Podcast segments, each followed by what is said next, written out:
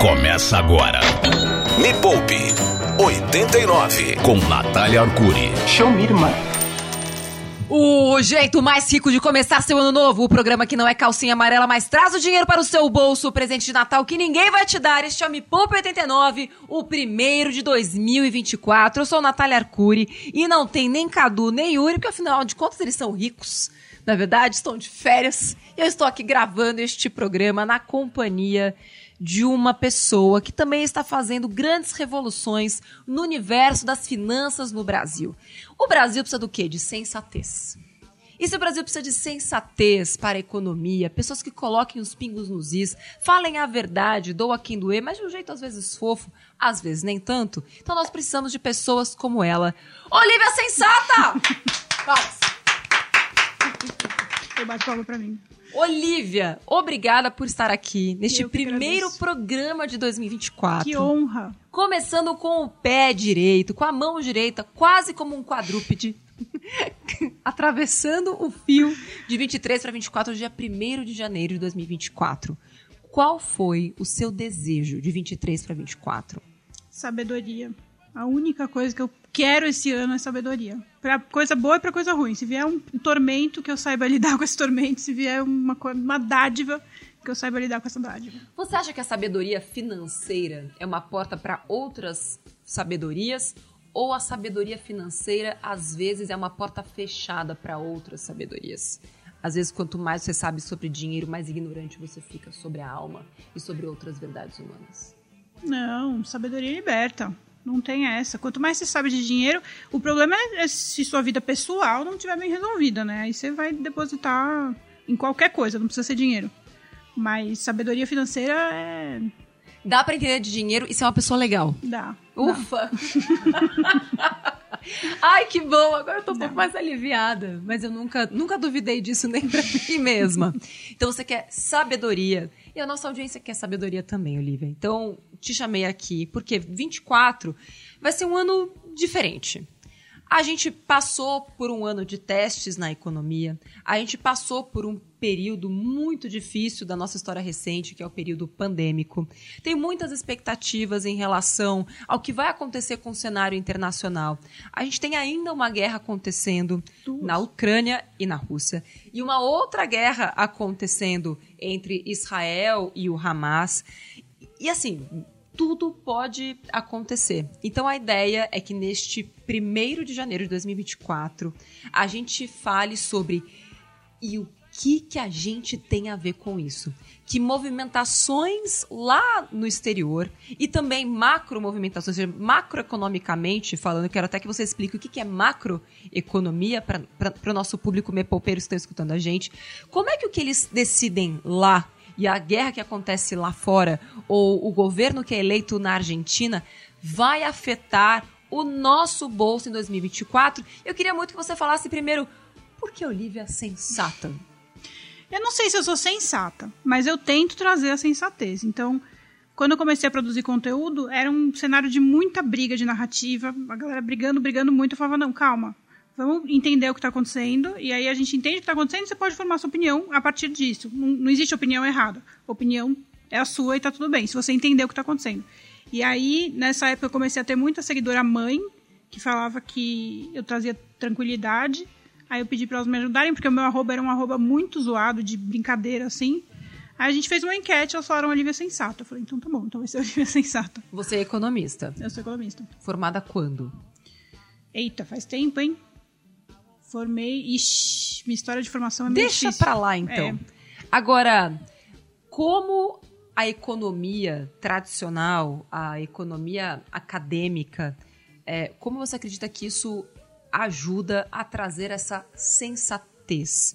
Porque a gente sabe também que as decisões econômicas, as nossas decisões sobre onde colocar o dinheiro, sobre aquilo que a gente faz com o dinheiro. E quando, gente- quando eu falo a gente, é nós, seres humanos, indivíduos, na hora de fazer nossas compras, nossos investimentos, tomar nossas decisões. E também países, empresas, fundos tomam as decisões pela emoção. A gente quer acreditar que é super racional, mas a gente tem até um prêmio Nobel de Economia, que é o Daniel Kahneman, que já provou por A mais B que as decisões humanas e todas as decisões com dinheiro, seja pouco ou muito, pode ser centavos, centenas, milhões ou bilhões, também são, são dadas pela emoção. Como é que você aplica isso nas suas visões? Difícil, pergunta boa. É difícil. Na verdade, a noção que eu tenho é assim: existe uma racionalidade que explica a economia, principalmente no sistema capitalista, a gente consegue ter alguma previsibilidade de alguma coisa. O mínimo a gente consegue ter noção de direção.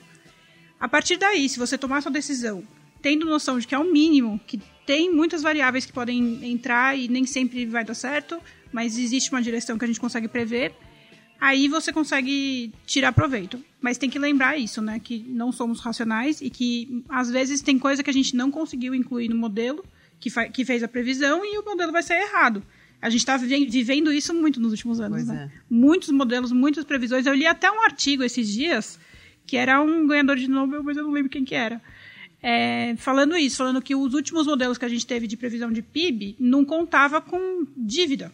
Uhum. E as pessoas estão muito endividadas nos últimos anos, até em países mais desenvolvidos. Então, os modelos todos estão prevendo muito errado porque não estão colocando na conta a dimensão de, de endividamento das pessoas. Enfim, é isso. O modelo ajuda, ajuda a gente a ganhar uma perspectiva, ter uma noção, um norte do que está acontecendo, mas tem que ter a noção de que às vezes você vai ter que apostar mesmo. E, Sim. Mas é uma aposta direcionada. E também tem a forma de você se precaver. Já sabendo que vai dar ruim, então você se protege, porque você não sabe se, não é uma questão de se, é uma questão de quando. É. Porque os modelos vão quebrar. Ninguém contava com uma pandemia, aconteceu. Ninguém contava com uma guerra, aconteceu. Aí quando ninguém mais contava com uma guerra, veio outra guerra. E isso tudo abala as estruturas do mundo inteiro, porque a gente está cada vez mais conectado. Começa agora. Me Poupe 89 com Natália Arcuri. Show me, irmã. A sensatez precisa imperar em 2024.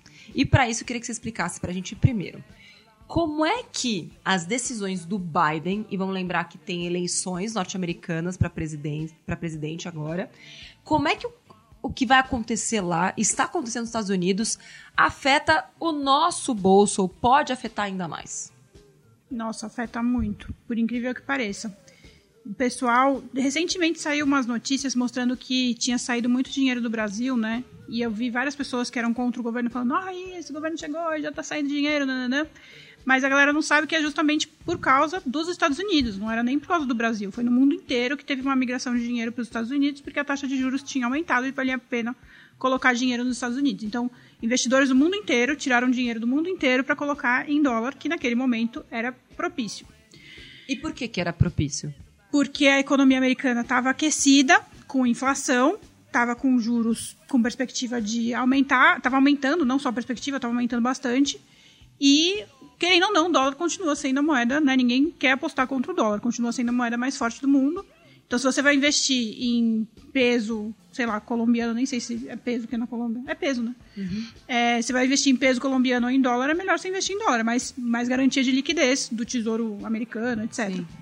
E acho que vale a pena a gente explicar, né, para quem está chegando agora, que quando a Lívia fala a taxa de juros, é o seguinte: tem lá uma taxa de juros básica, né, dos Estados Unidos, que ficava variando ali entre meio por cento, no máximo um. E de repente ela chegou em 4%. Ou seja, você coloca o dinheiro lá, aplica o dinheiro numa renda fixa, vamos chamar assim, norte-americana, você recebia meio por cento ao ano. Agora você recebe 4%. Então, para você deixar o seu dinheiro num país mais arriscado, e não estou só falando de Brasil, pode ser México, pode ser eh, Europa, pode ser qualquer outro, tem que pagar muito mais do que isso. Então a galera preferiu, pô, o Biden, né, o boletim do Biden lá tá pagando 4%, eu que não sou trouxa, tipo, eu prefiro os 4% do Biden do que os 12% do Betão, entendeu? É tipo é. isso. Exatamente. E aí teve uma migração boa de capital. Uhum. E Aparentemente, não dá para garantir, porque tá meio incerto ainda isso. A gente não tem estatística o suficiente para garantir que agora a inflação está controlada e que vai ter uma queda definitiva. Mas aparentemente vai ter uma queda boa da taxa de juros americana, se não vai pelo menos se manter. E com isso fica interessante para quem diversifica o investimento colocar dinheiro em outros lugares. E o Brasil é um desses lugares. Não só para trazer dinheiro para o nosso tesouro, mas também para trazer dinheiro para nossa bolsa. Então tem muita gente apostando num, Num bear market, talvez. O que, é um bear market? É um. É um mercado. Não, é um bull market, desculpa. Um bull market. Por que, que eu falei bear? Num bull market. Você que a tava gente vai nos Estados crescer. Unidos, sua cabeça estava em Chicago, é frio, sei lá, o urso tá lá perto, Ursão. é perto, mais, perto dos ursos, enfim. É, o bull é o, é o mercado que está mais agressivo, né? Que é um momento que, que tem apetite para investir, justamente por isso. Porque se a, se a taxa de juros está caindo, aquele cara que antes tirou o dinheiro para investir na taxa de juros, agora ele vai tirar o dinheiro da taxa de juros para colocar em alguma coisa. Pode ser para abrir um, uma Starbucks, pode ser para, sei lá, fazer o que ele quiser. E entre as opções de quem investe diversificado, geralmente está a bolsa. Então tem uma tendência de, com o aumento da demanda, ter um aumento dos preços é, dos ativos na bolsa. Então tem uma possibilidade legal agora desse ano de, de quem investir direitinho conseguir fazer dinheiro. É, e investir direitinho, né? Prestar atenção, estudar, porque também não é comprar qualquer ação É. de qualquer empresa. Tem que fazer um bom estudo, porque não é porque de repente tem uma migração de dinheiro para cá. Até porque se a taxa de juro americana cair numa velocidade mais baixa e a nossa continuar alta, pode ser que o dinheiro migre para cá também para renda fixa. Que ele não necessariamente vá para investimento de risco, como em empresas ou em bolsa também, né? Tem essa é questão. muito possível. Eu acho que talvez não seja tão provável, porque tem uma briga forte do Banco Central com o governo. Acho que a gente tem mudança de presidente do Banco Central esse ano, né? É esse ano? Não, eram mais dois anos de Betão. Enfim, Dois anos de Betão. A gente nem fala de Banco Central, é que aqui a gente é tudo íntimo, sabe? Betão, pra quem não sabe, é o Roberto Campos, também conhecido como presidente do Banco Central, mas são mais dois anos com o mesmo presidente. Então ele. É, então ele tá aí nessa batalha. Ele é bem resistente a pressões políticas. Ele era resistente já na época do Bolsonaro, Sim. continua resistente na época do Lula. Então pode ser que. Pode ser que não baixe. Mas pode ser que baixe. Vamos esperar. Veremos. Mas, e de novo, vai depender da velocidade com a qual o mercado americano vai baixar a taxa de juro. Porque eu acho que tudo depende da inflação. Da inflação. E tem algo bizarro que acontece, queria muito que você explicasse, que é a economia americana cresceu tanto, lá o, o, o desemprego caiu assim de forma avassaladora e a pessoa, a gente pode pensar, poxa, mas o desemprego quase zero é incrível. Eu nem sei quanta taxa, acho que tá uns 3% de desemprego. Eu sei que tá na taxa natural. Tá uma taxa bem baixinha. Acontece que a economia cresce tanto e o emprego é tão, é tão pleno que a demanda também é muito alta. Isso faz com que os preços aumentem. E aí você tem muito emprego, muita gente consumindo no mercado superaquecido, isso leva a aumento de preço. E aí o, o Banco Central norte-americano lá, ou o Fed e tal, e a galera do Fed, que não é o Fed exatamente quem, quem controla a taxa de juros e tal, mas precisa manter a taxa de juros mais alta, porque se a taxa de juros está mais alta, você consegue controlar o consumo. Porque parece meio loucura. Nossa, eles não estão felizes do pleno emprego? Explica pra gente isso, Olivia. É, isso é uma dúvida bem comum das pessoas, que elas, as pessoas não entendem que a economia estar crescendo, as pessoas estarem trabalhando, significa que tem muito dinheiro circulando. Dinheiro circulando significa inflação. E isso é bom, isso é legal, é sinal de que aquela economia é funcional. Na medida em que as pessoas têm dinheiro, elas estão gastando e está gerando inflação, ou estão investindo, não sei, as pessoas estão girando dinheiro e está gerando inflação, é sinal de que aquela economia é funcional. Ruim é quando a economia não ou não está crescendo, né, não está gerando emprego, não está a China está começando, está com esse medo esse ano. O governo chinês está bem atento para isso, para não deixar vir uma deflação. É, e a deflação é o oposto, né? Para quem não sabe, a, a deflação é quando a economia está mais paradinha, não tem aquela geração de emprego, e aí as pessoas não estão consumindo e aí os preços começam a cair, e a gente não quer isso. As pessoas ah, imaginam que cair preço é coisa boa, mas não é coisa boa. O bom da economia é que ela esteja funcional, crescendo, possivelmente com uma inflação controlada, é, previsível e que a renda da população aumente de acordo com a inflação. O cenário ideal é esse, né? Que não só as pessoas consumam mais, mas que a renda dessas pessoas aumente. Por isso que a gente tem que ter ajuste de salário mínimo, Sim. a gente tem que ter todos esses ajustes para a renda ir aumentando junto com a O inflação. que, que é considerado uma inflação saudável, na sua opinião? Depende do contexto, né? No, no caso do Brasil, eu acho que uma inflação ok, para ter um crescimento ok, tá lá nos 3%, pelo menos. Que é perto da nossa meta de, de 3,5, assim, né? Que inclusive acho que a gente vai ficar perto, vai ficar dentro do limite da meta, não é? Parece que a gente tá com bastante sorte nisso. É, é, sorte e um pouco de competência também, principalmente do Banco Central, Sim. cujo objetivo principal, né, ele serve pra isso. Tinha até um risco ali do tipo, cara, se a meta estourar de novo, pode ser que o, né, o Banco Central vá pro beleléu, porque não tá conseguindo executar sua missão principal, que é controlar a taxa de juros. Então já conseguimos entender que se por acaso a inflação americana continuar alta e a taxa de juros americana continuar alta, isso significa menos dinheiro do mundo inteiro para o Brasil e para outras nações emergentes também. Então a gente tem que torcer pro Biden fazer seu trabalho direito e a galera do Banco Central americano também fazer para baixar a taxa de juros e o dinheiro que tá lá começar a vir para cá. É. É. isso? Então, olha, se você pulou ondinha e não pediu ondinha, por favor, faça cair a taxa de juros americana. Você vai pular onda hoje, que é dia primeiro, vai botar sua calcinha amarela e falar assim: ai, eu queria dinheiro pra mim, mas na verdade o que eu quero mesmo é que a taxa de juros americana caia. Quanto? Pede uns 2%. Pontos percentuais, tá? Não 2%. 2 pontos percentuais. Vai Isso. cair lá dos. dos tá, é 4 agora, né? Não sei. Eu acho que tava entre 3,5 e 4, alguma coisa assim. Cai pra uns, pra uns 2 a taxa de juros americana. Em seis meses. Vamos, vamos pedir. Nossa, isso seria Não lindo. custa nada pedir, tá? Porque aí vai cair pra cá. Muito bem. No próximo bloco, porque eu sei que esse assunto ele é denso, né? Você comeu um peru ontem. Aquele peru ainda tá dentro do seu estômago, né? Ainda vai ter o resto de ontem, agora da ceia, no almoço, que agora ainda são 9 horas da manhã. Então você dá aquela respirada. A gente vai pra mais uma música, escuta ela numa boa, relax. E na volta vamos falar, afinal de contas, e esse déficit zerado? Ixi. que Haddad, vamos falar de polêmicas. Será que será que é bom sonhar, né? Vamos falar sobre isso com a sensatez de Olivia, a gente já volta. Começa agora. Me Poupe 89 com Natália Arcuri. Show me, irmã. A sensatez está de volta ao seu primeiro dia do ano. Estou recebendo Olivia Sensata, economista. Pode seguir Olivia Sensata lá no Instagram, em todos os lugares, para trazer a sensatez para tua vida. Olivia, qual foi a coisa menos sensata que você já fez na sua vida? Pode ser financeiro, qualquer outra coisa. Coisa menos sensata que você já fez. Nossa, já fiz tanta coisa não sensata. Cara, hum, não sei, acho que virar influencer. Que- Muito bom. Eu não sabia Se que você era fosse tão- pensar direitinho mesmo, você não fazia Não. isso, né? Já teve muito hate? Nossa, muito, muito. Muito, né? muito. Já teve muito amor? Tem bastante. Tem bastante gente que te agradece. Tem. E faz valer a pena. Faz, faz valer a pena. Então, foda-se os haters. Hoje é 1 de janeiro, o dono da rádio não tá escutando e já falar palavrão por aqui. Agora vamos voltar ao nosso tema do programa, que é o quê?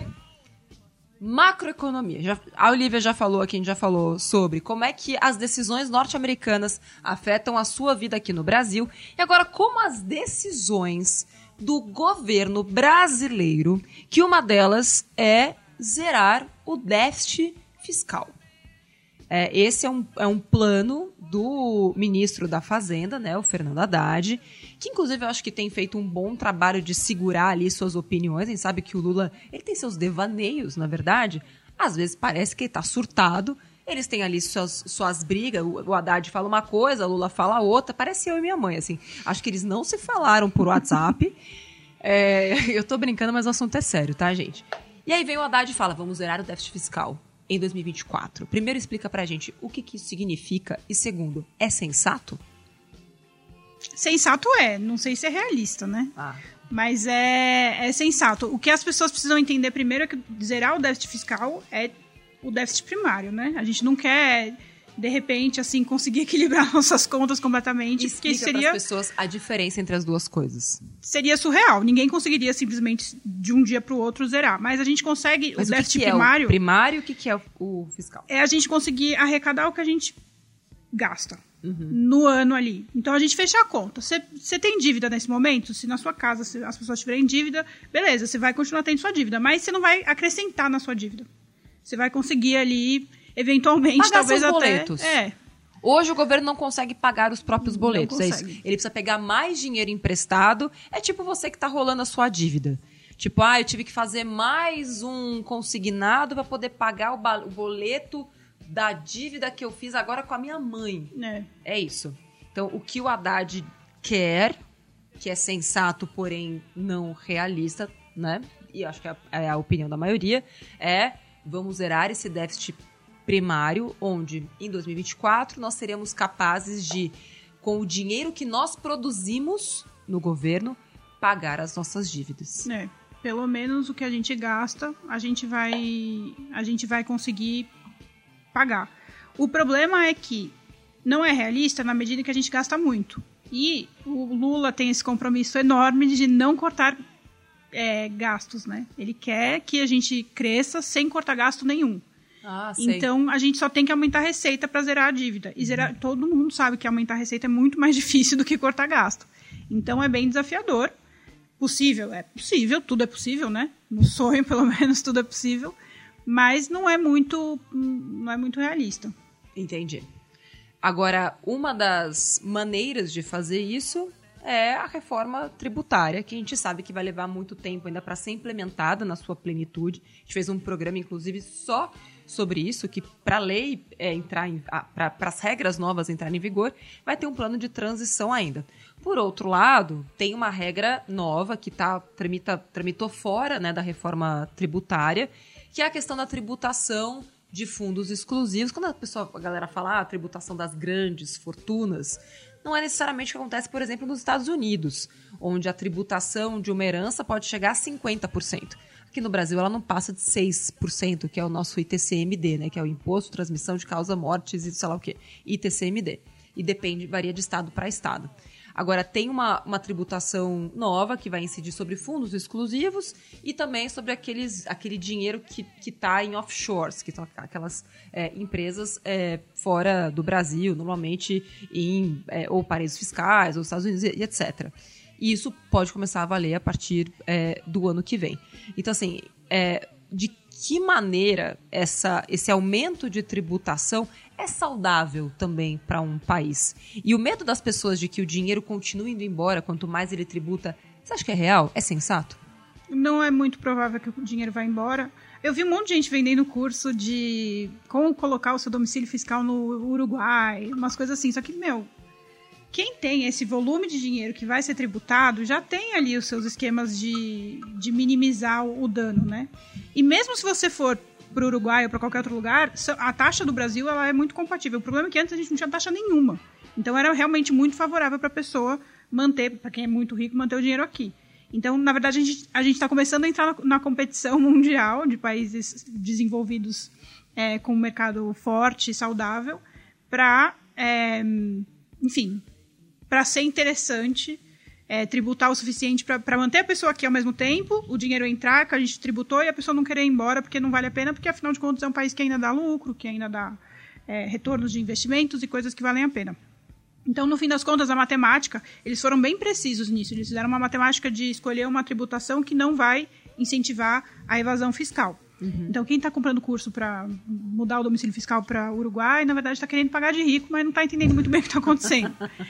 Agora, tem outras coisas que o governo está fazendo que eu estou achando que são mais efetivas, porque isso, beleza, a gente vai conseguir levantar alguma coisa, mas tem outras coisas que eu vi em discussão, tipo tributar jogos de azar, uhum. tributar é, compras, isso aí é polêmico, não sei se é bom ou ruim, tá falando só que vai entrar, tributar compras internacionais, é, esse tipo de coisa, no fim das contas, é mais efetivo na medida que a pessoa não tem outra escolha, né? Tipo, uhum. Tipo, ou você não joga jogo de azar, ou você vai pagar o imposto.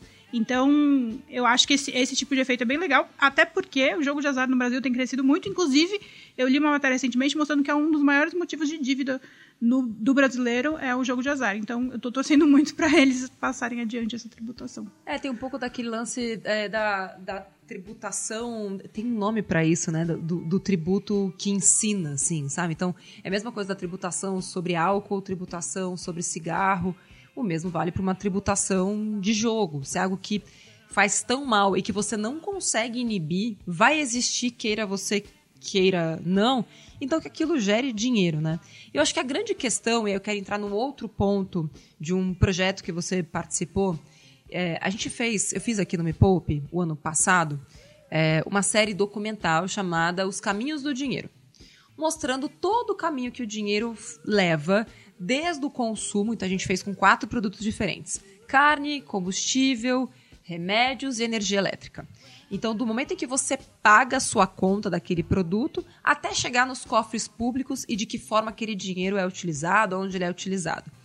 E de fato, o problema do Brasil não é na captação do recurso, mas é no uso é, do recurso. Porque tem, tem países que tributam muito mais é, que o nosso, mas onde a população não precisa pagar a escola, não precisa ter medo de ser assaltado e assassinada ou estuprada na rua.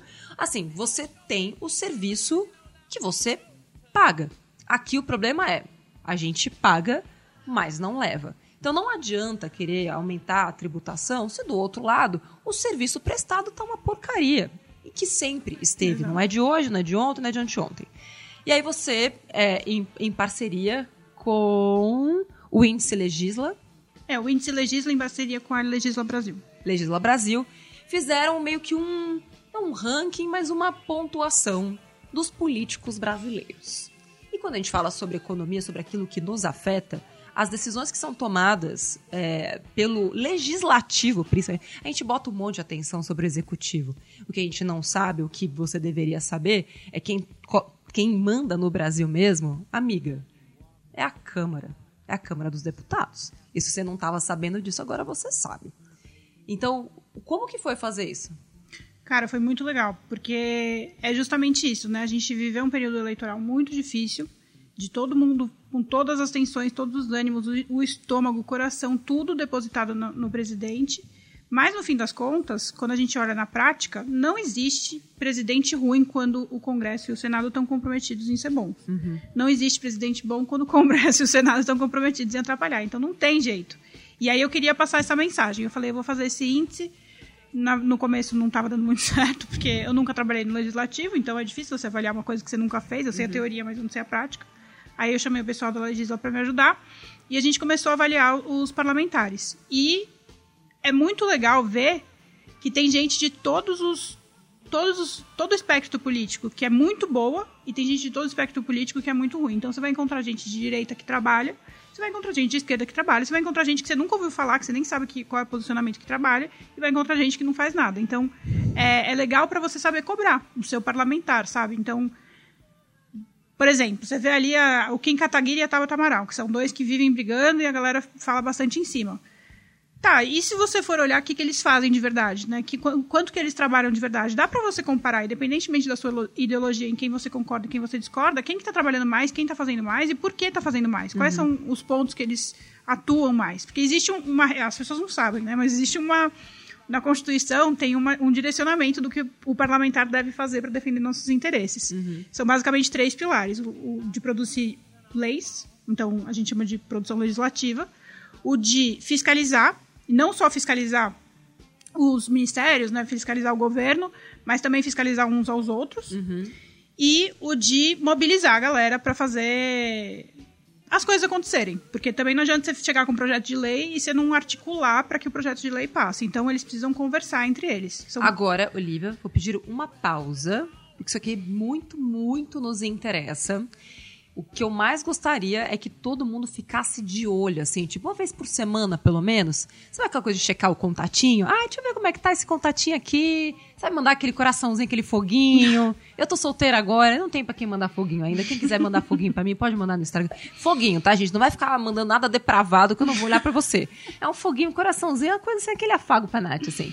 Mas deveria fazer isso também pro deputado federal, deputado estadual, é, pro vereador, pra todo mundo que você botou lá e tá ganhando muito dinheiro, inclusive, pra isso. Então, no próximo bloco, a gente vai de música, pra dar aquela calentada no coração da pessoa. Olivia Pode dar um spoiler pra gente, assim, de quem foram os melhores, assim, nesse índice? Tem nota pra eles? Tipo, é de 0 a 10, assim? De 0 a 5. O circo vai pegar fogo aqui e a gente já volta. Começa agora.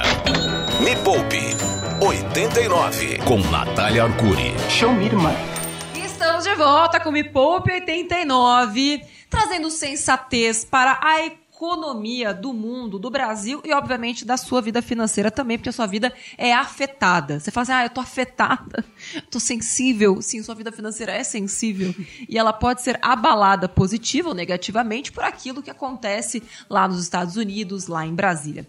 E aí, Olivia Sensata estava de forma muito sensata falando aqui pra gente sobre decisões econômicas ali, tanto do Banco Central Brasileiro quanto do Ministério da Economia, que é quem precisa tomar as decisões sobre as questões é, econômicas de um país. Cabe a este ministério junto com o Banco Central.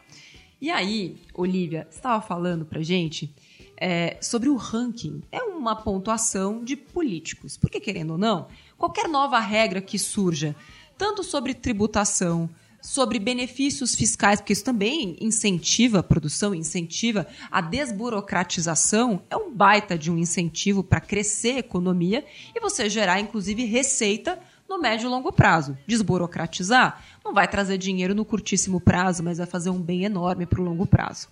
E aí você, junto com duas instituições... Com a Legisla. Legisla, é, criaram indicadores para medir a como é que você explica esse, esse indicador?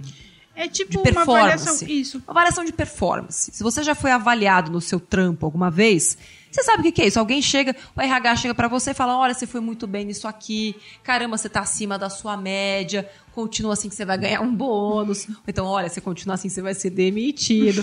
Melhora nesses pontos aqui. E agora tem como a gente saber isso sobre os políticos e políticas. Exatamente. Me conta, o que, que você descobriu? Eu descobri que muitos opositores são iguais. É, em Minas Gerais, eu não vou falar o nome, mas todo mundo vai saber quem é. Tem um, um influencer e uma outra pessoa que brigam muito e é, eles são iguaizinhos. Bons ou ruins? Igualmente ruins. Olha só, Igualmente que beleza, ruins. né?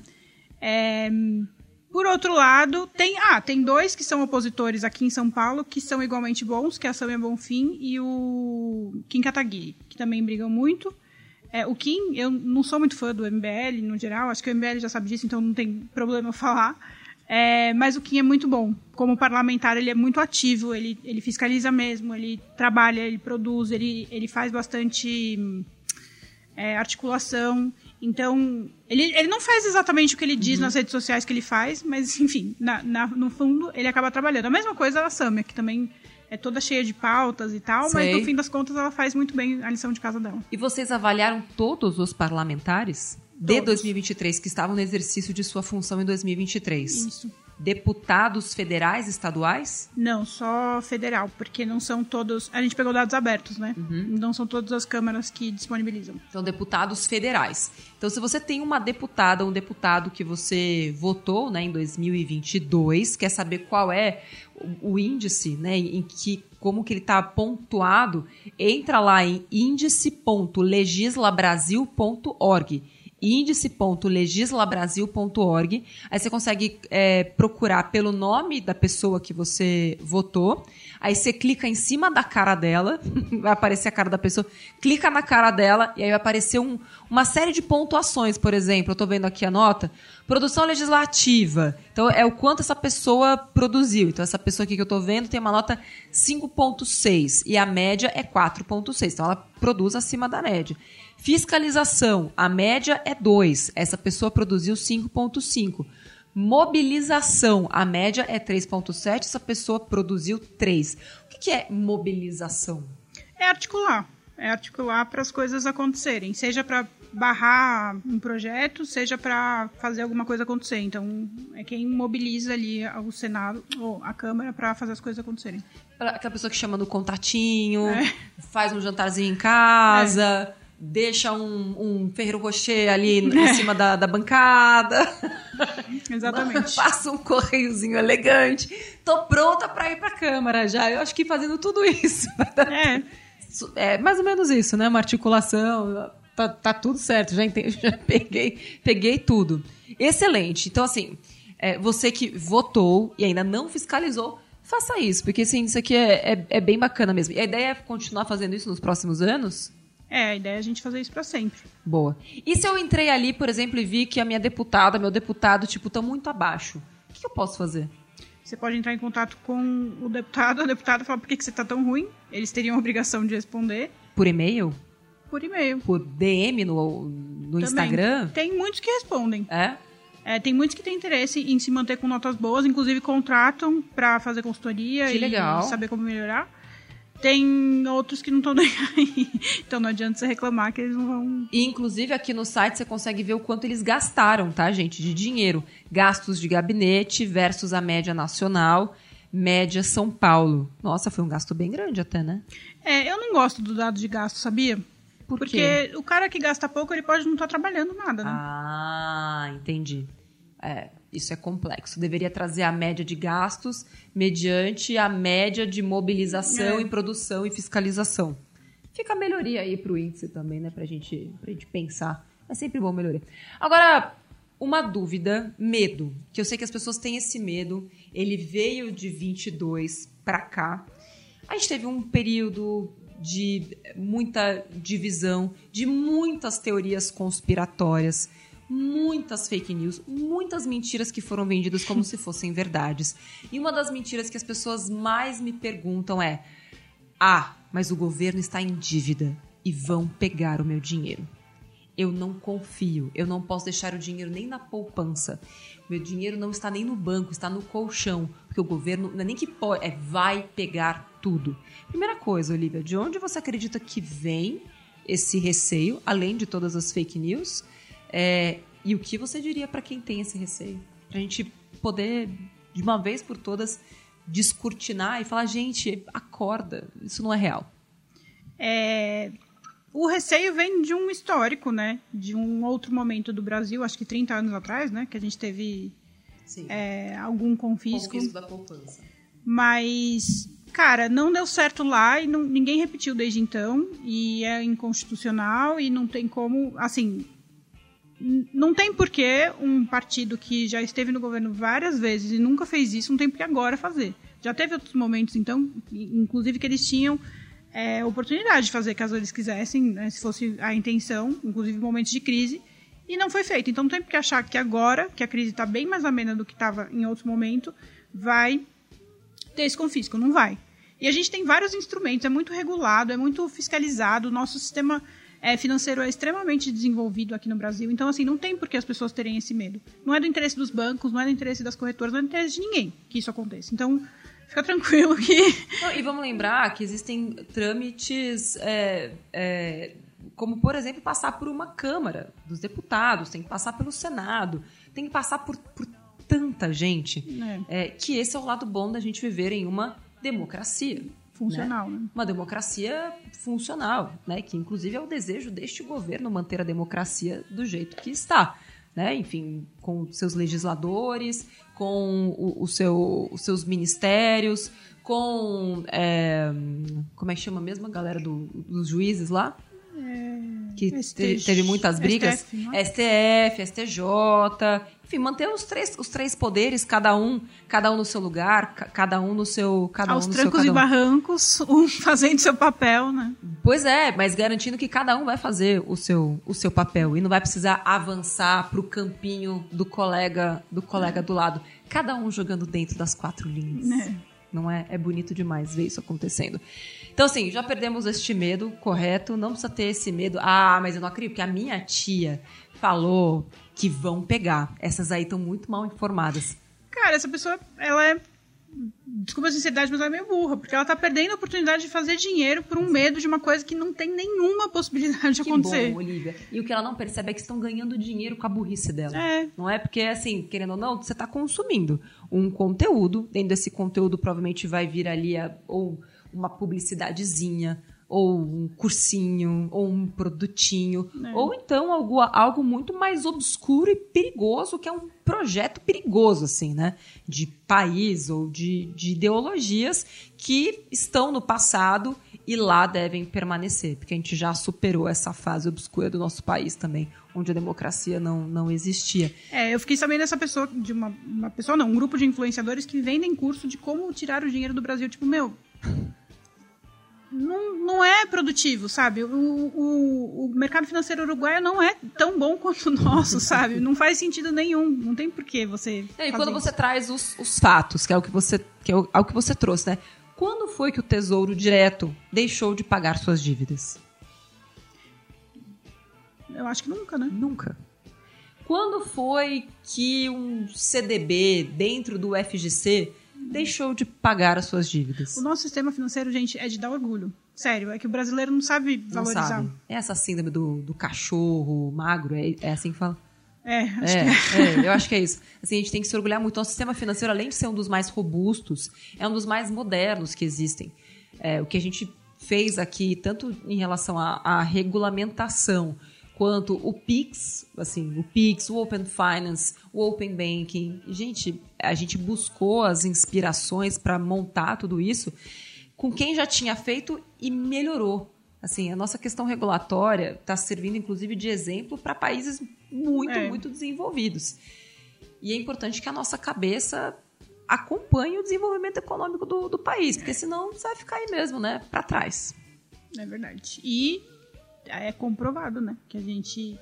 Quem tem essa mentalidade de voltar e colocar o seu investimento e fazer ele crescer, tem uma probabilidade maior de ter mais sucesso do que quem fica nessa mentalidade de ultrapassada de tentar seguir tendência política. Eu tô tentando me conter assim para não falar nada, mas de tentar seguir ideologia política, tendência política, porque isso acaba atrasando sua vida, não é, porque assim, Avançando. não importa o que você faça, gente, os juros compostos vão continuar acontecendo, a taxa de juro vai continuar seguindo as tendências internacionais, a política de juros nacional vai continuar seguindo essa tendência que já se mostrou, inclusive, muito. É, é, é, como eu posso explicar? Funciona. Efetiva. Efetiva, obrigada. Obrigada. Muito efetiva. efetiva. O Campos Neto tá de parabéns, ele ganhou o prêmio não, não à toa. Ele é um excelente. Ah, é, será que as pessoas sabem disso? Não, acho que não. Né? Que o presidente do Banco Central do Brasil foi eleito o melhor presidente do Banco Central do mundo em 2022, se eu não me engano, né? Eu acho que foi 22. Eu não sei. Eu não sei. Acho que foi 22. Além de ser gato. Olivia, muito obrigada por ter vindo no Me Poupa 89. Eu sei que é uma loucura. Eu que agradeço. Sei que a pessoa se arrepende depois dela ter vindo. Ela fala coisas que não necessariamente ela queria ter falado, porque ela sente em casa, mas sabe que assim, tudo que você trouxe para cá foi sensatez, carinho, afeto e inteligência. Muito então, obrigada, eu sou sua obrigada. fã e eu agradeço demais. Eu que te agradeço, viu? Quem quiser te seguir, segue aonde?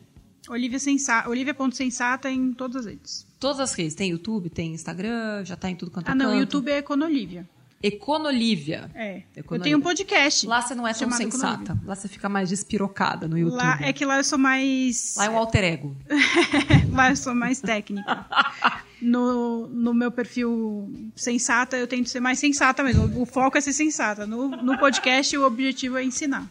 Boa. Eu, tenho, eu fiquei feliz, então, de ter falado com a, com a sensata, mas despirocada, assim. Gostei, gostei de falar com ela.